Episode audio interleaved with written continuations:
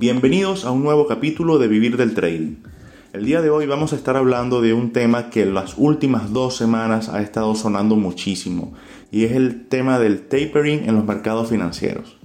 Antes de comenzar con el tema del día de hoy, les enviamos un saludo a nuestra audiencia, todos aquellos que han estado participando en, o que participaron en el ciclo de masterclass del mes de mayo, donde surgieron muy buenas oportunidades, muy buenas opciones, muy buenas oportunidades de compra. Todos aquellos que participaron en la masterclass de acciones, todos aquellos que participaron en la masterclass de criptomonedas, unos tips muy importantes se dieron ese fin de semana que les evitó tener que esperar toda la corrección del 50% que se generó el fin de semana fatídico de mayo donde, bueno, ya todos saben lo que pasó con las criptos eh, a lo largo del mes de mayo. Eh, buenísimo, porque todas esas personas que pudieron asistir a todas esas masterclass se llevaron un poquito de información o algo que por lo menos les permitiera en su forma de invertir una mejora. Y eso es lo que se busca con todo este tipo de ciclos de, de clases. Ya estamos en la programación del ciclo del mes de julio, que bueno, próximamente estaremos subiendo a las, a las redes sociales.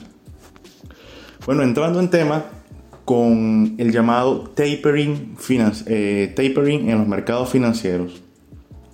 Técnicamente o teóricamente, el tapering sencillamente es, es una de esas desaceleración de un proceso. En este caso, en los mercados financieros, es vulgarmente pinchar la burbuja. Eso es lo que ha comenzado a realizar la Fed en estos momentos. La Fed todo el año pasado estuvo comprando bonos, recomprando bonos, lo cual permitía que el mercado estuviese esa liquidez activa y se mantuviese el bull market que hasta, mm, hasta hace muy pocos meses todavía se mantenía, sin embargo ya los índices empezaban a dar signos de que se encontraban muy caros como los hemos mencionado en capítulos anteriores, ya no es secreto aquí, para los participantes, cuándo saber si un índice, acción, criptomoneda, producto, bono, em, todo aquello que pueda tener un gráfico de vela y pueda ser analizado. Ya sabemos cómo detectar cuando un precio es caro o económico. Hablando simple, de forma sencilla y directa cuando un precio de un activo es económico siempre que se encuentre cerca de su media móvil promedio. Su media móvil de 50 periodos, media móvil de 20 periodos o de 21 periodos. Siempre que el precio actual se encuentre lo más cerca posible de la media o de su precio promedio normal, estamos en presencia de un producto o de un activo o de un índice o de una acción o de una criptomoneda con un precio atractivo y económico que puede tener una proyección alcista. Pero, ¿qué pasa cuando estos activos se encuentran lejos de estas medias móviles o lejos de estos precios promedios normales? Que comienzan a ser muy costosos y los inversionistas no van a comprar un activo con un precio tan sobrevalorado. Entonces, ¿qué hacen los inversionistas? Empiezan a venderlo. Todos aquellos activos que ya adquirieron a un precio muy bajo, cada vez que este activo se encuentra lejos de su media móvil promedio o de su precio promedio normal, los inversionistas comienzan a vender.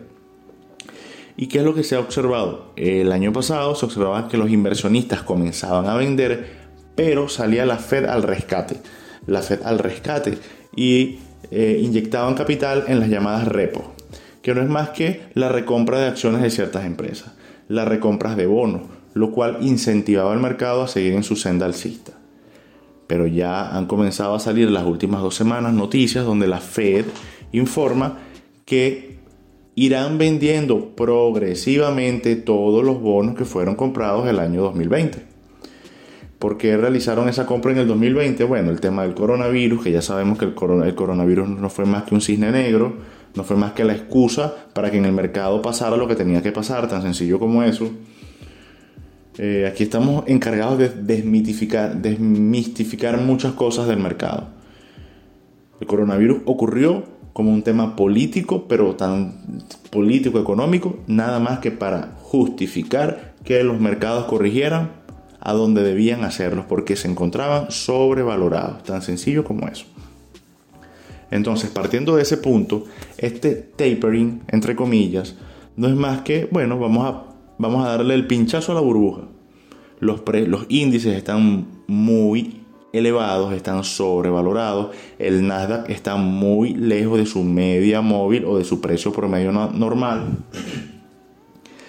Las acciones de las tecnológicas se encuentran súper elevadas. La mayoría de las empresas tecnológicas están excesivamente sobrevaloradas.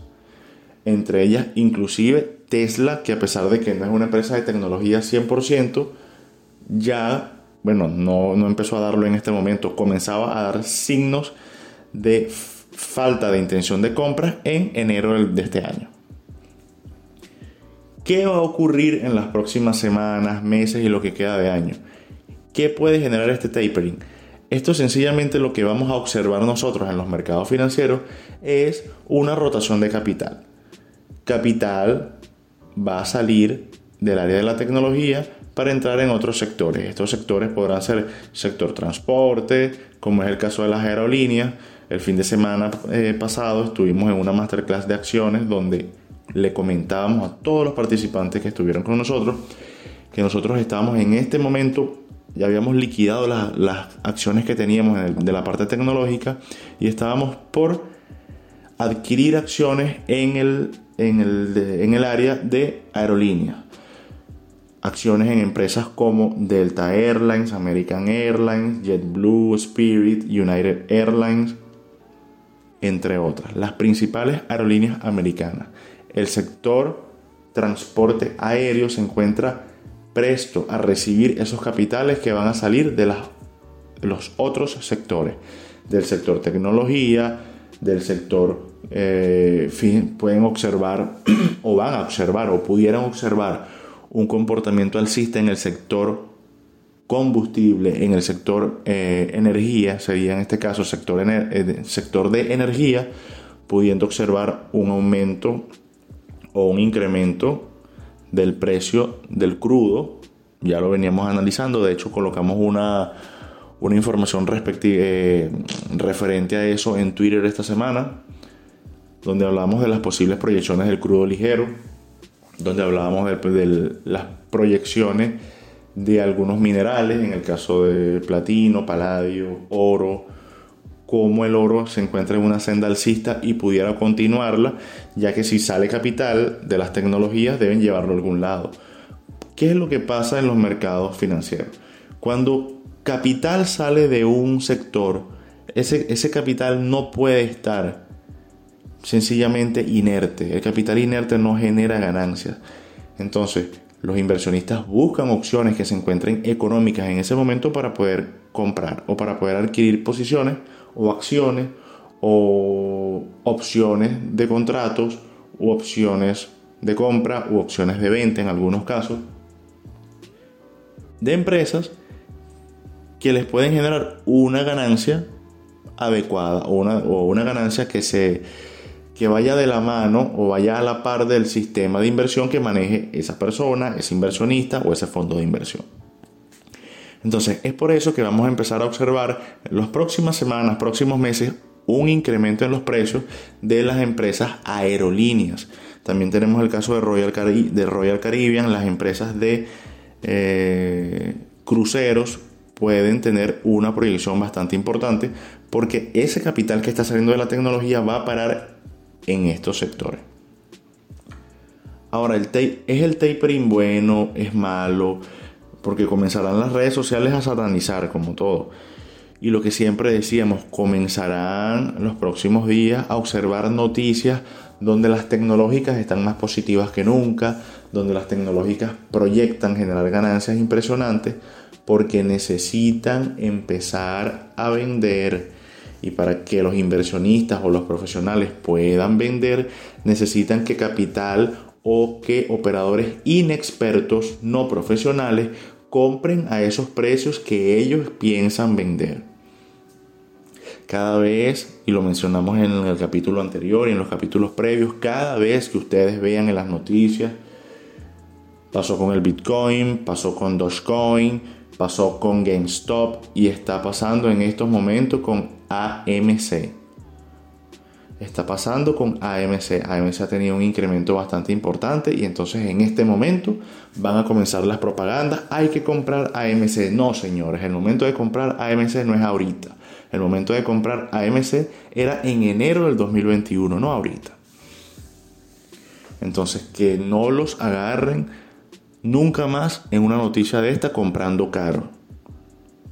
La idea de estos podcasts es, de que ustedes puedan prepararse, claro, y, colaborar un poco con la formación que ya tienen. Sabemos que muchos de ustedes están estudiando por su, por su parte, por sus vías propias. Hay personas que son autodidactas. Buenísimo. Lo mejor de todo es poder prepararse para lo que se viene. Vamos a hablar un poquito también, aprovechar para comentar que existen ciclos económicos. Eso lo saben los economistas, lo saben los operadores, lo saben los inversionistas y cada cierto tiempo ocurren eventos. Vamos a empezar a observar en los próximos meses, a lo largo de este año, si se da la corrección este mismo año, pudiéramos tener un eh, apoyándonos eh, técnicamente en el tapering, ya sabemos que eso es la excusa, pero bueno, apoyándonos en esa excusa, podríamos comenzar a observar tres años de corrección, dos años, tres años de corrección en los índices, en algunas acciones de tecnología, tal cual como pasó en el año 2000. En el año 2000, la burbuja.com, la burbuja, bueno, además de la burbuja.com, el tema del, del virus 2K, todas las computadoras se van a dañar. El 31 de diciembre de 1999, a las 12 de la noche, las computadoras van a hacer cortocircuito, etcétera, etcétera, etcétera. Ya sabemos, mito, mito y mito. ¿Qué ocurrió en el año 2000? Nada, la corrección que debía darse. Tuvimos una corrección que fue desde el año 2000 hasta el año 2003, más o menos, 2003, 2002, mediados, finales del 2002 todavía el mercado estaba eh, en una senda bajista, con una tendencia bajista o en un llamado bear market. Desde el 2000 no experimentamos un bear market fuerte.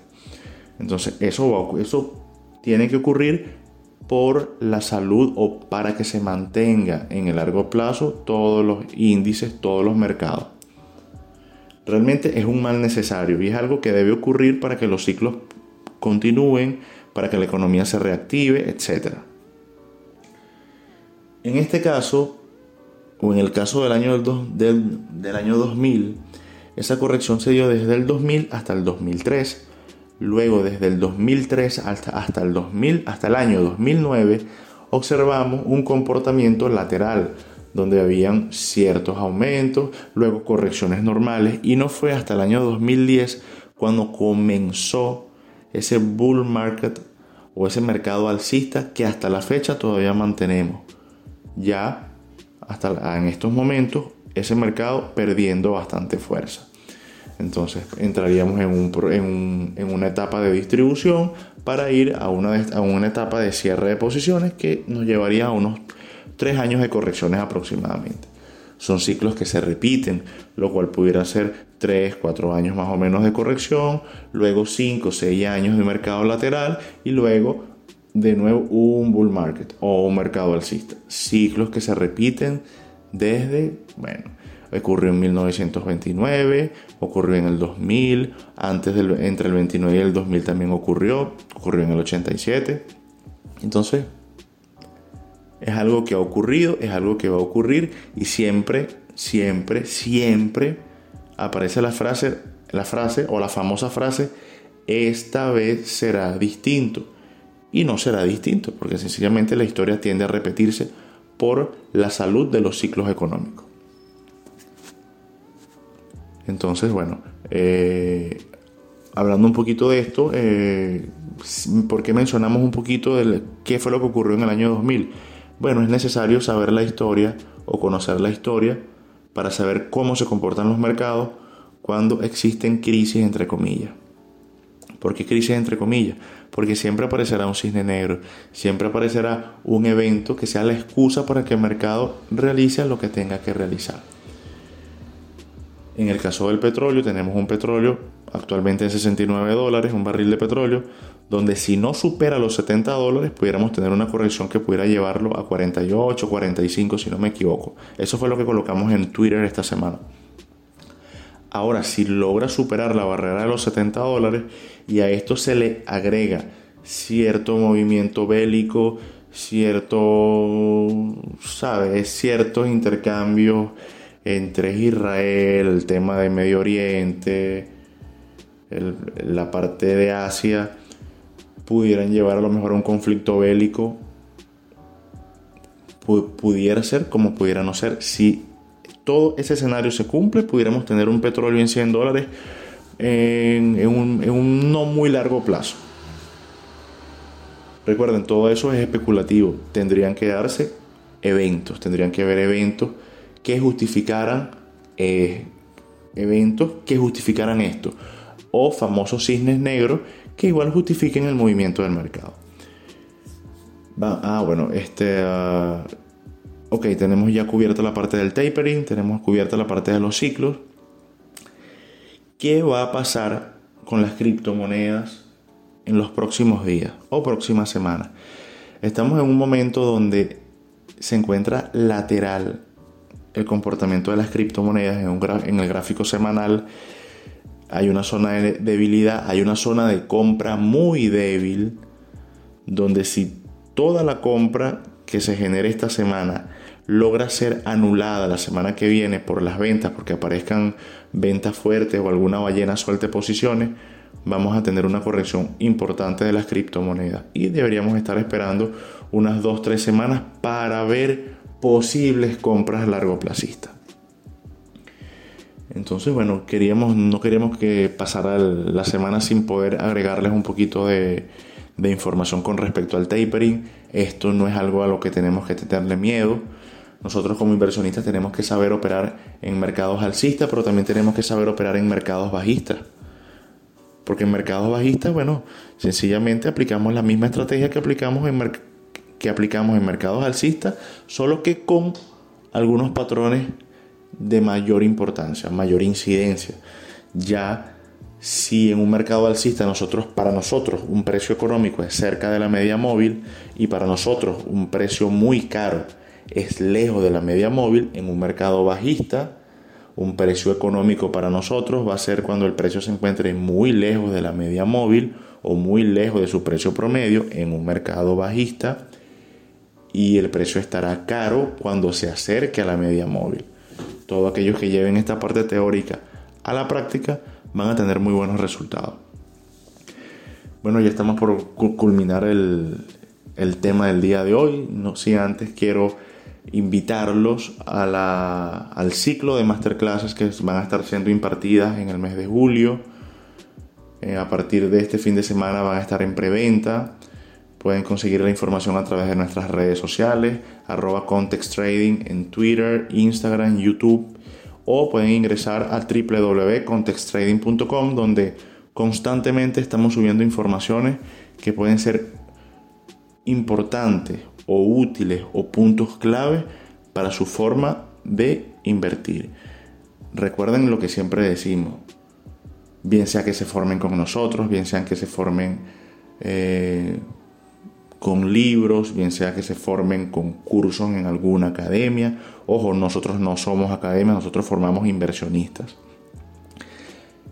Con quien la persona quiera formarse, lo importante es que se forme, porque no hay nada más peligroso que ir al mercado con capital y sin formación. Porque ir al mercado con capital y sin formación, nosotros tenemos la responsabilidad para garantizarle que el 100% del capital que lleven sin formación al mercado van a perderlo. Entonces, bueno, esperamos que se encuentren muy bien todos por allá y nos encontraremos por aquí en una próxima ocasión.